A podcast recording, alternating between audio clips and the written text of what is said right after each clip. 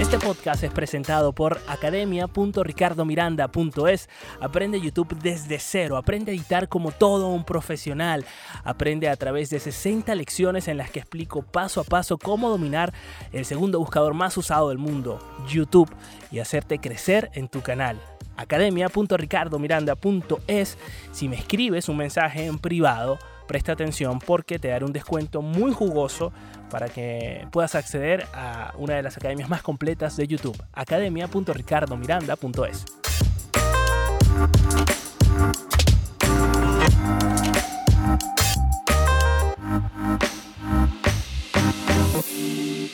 En estos días flipé, como dicen en España. Me escandalizaron las estadísticas relacionadas con la depresión en este país. Y no quiero imaginar en otros países que tienen condiciones, mm, digamos, subdesarrolladas en su sistema político, social y económico. Hoy te voy a hablar de la depresión. Hola, soy Ricardo Miranda, arroba Pop Interactivo y te doy las gracias por eh, escuchar mi podcast todos los días en las diferentes plataformas de podcasting.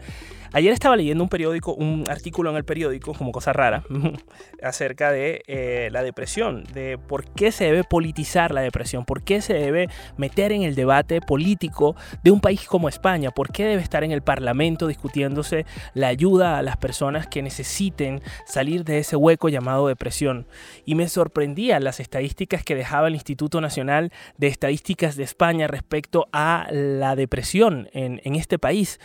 Eh, para que tengas una idea, el 5% de la población de España sufre de depresión. Eso es equivalente a aproximadamente 2.500.000 personas, es decir, es muchísima la gente que tiene depresión. Y no solo eso, sino que además cada día se suicidan 10 personas a causa de la depresión.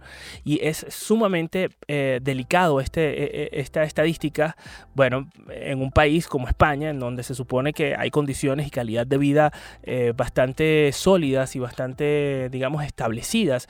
Y sin embargo, eh, precisamente es el sistema el que muchas veces permea en la depresión de las personas, porque además afecta sobre todo a las zonas, sectores o poblaciones más vulnerables desde el punto de vista económico. También la economía, la incertidumbre golpea en las personas, en sus inseguridades y los lleva o alimenta la depresión que puedan estar teniendo. Y esto no lo digo yo, precisamente lo dice el artículo que estaba leyendo el día de ayer. Ese artículo lo firmaba Eduardo eh, Madina, él es exdiputado socialista en el Congreso y hace un llamado, sobre todo en este momento en donde hay mayor vulnerabilidad debido a la pandemia, en donde muchísimos de nosotros hemos pensado en algún momento de este, de este COVID, de la muerte, en la muerte de familiares, eh, hemos caído en cuenta en lo vulnerable que somos, nos hemos aislado, hemos cambiado radicalmente nuestra manera de desenvolvernos en la sociedad y sin duda esto tiene tiene un aspecto, un componente psicológico sumamente eh, importante en nuestros hábitos, en nuestra manera de pensar y en nuestro día a día. Es por eso que eh, él propone que eh, se debe hablar acerca de la tristeza, se debe hablar de la depresión, se debe politizar este, este aspecto de, del ser humano o esta enfermedad en, los diferentes, en las diferentes plazas del país, empezando por lo político. En este país, y la crítica creo que es generalizada, aunque se hacen los locos o sencillamente no quieren hablar de eso o no les resulta sexy a los políticos meterse en ese jardín, eh, um, digamos, la atención psicológica no es generalizada y, para poder acceder a ella realmente debes necesitarla. Yo recuerdo que en una oportunidad eh, tenía síntomas depresivos o al menos yo creía que tenía síntomas depresivos y fue a mi médico de cabecera y tuve que exagerar un poco la situación para que me remitiera a un psicólogo. Y el psicólogo tardó 10 meses en darme cita. O sea, una barbaridad.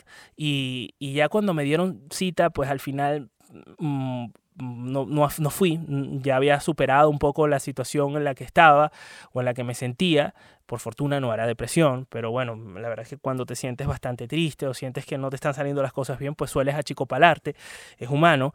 Eh, y, y, bueno, creo que eh, este país lo necesita ahora más que nunca, que se tomen en serio, bueno, no solo este país, vamos, el mundo necesita que se tomen en serio el, sector psicológico, la área psicológica.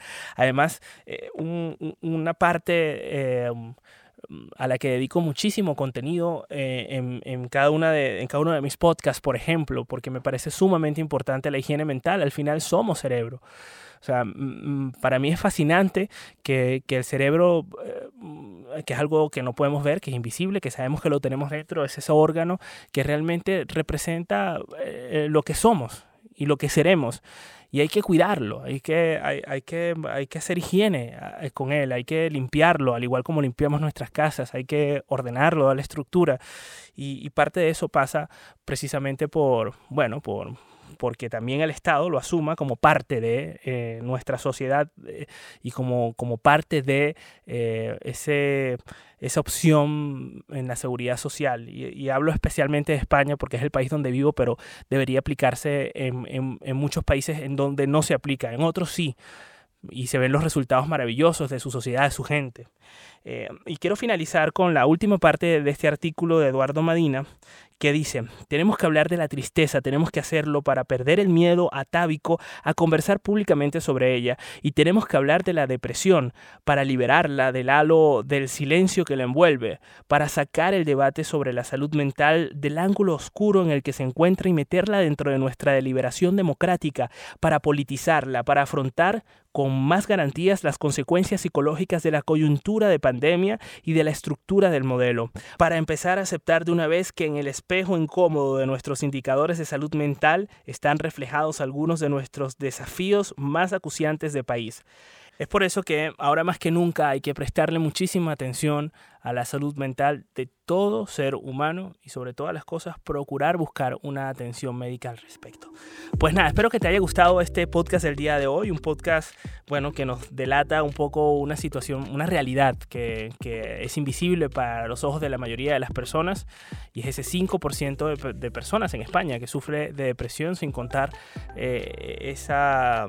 Eh, cantidad de personas que seguramente la padece en todo el mundo, porque no deja de ser eh, otra epidemia más, no deja de, de, tener peligro de convertirse también eh, en una pandemia si nos descuidamos en cualquier momento. Gracias por escuchar este podcast. Recuerda que puedes suscribirte a mi podcast alerta a través de ricardomiranda.es barra podcast, dejarme tu nombre, tu correo electrónico, te tomará un minuto y te enviaré todas las semanas un solo correo en donde te pondré el día con el menú de mis mejores contenidos de la semana. Y por supuesto también escucharme en el show de la marmota de lunes a viernes a las 2 de la tarde, hora de Madrid, y en diferido en anchor.com barra el show de la marmota o en arroba el show de la marmota en Instagram. Está el link en la biografía para que accedas al podcast de ese día del show de la marmota. Mientras tanto, nosotros quedamos en touch. Este podcast fue presentado por academia.ricardomiranda.es. Aprende YouTube desde cero. Escríbeme un mensaje en privado a través de arroba pop interactivo y te daré un descuento muy especial. academia.ricardomiranda.es.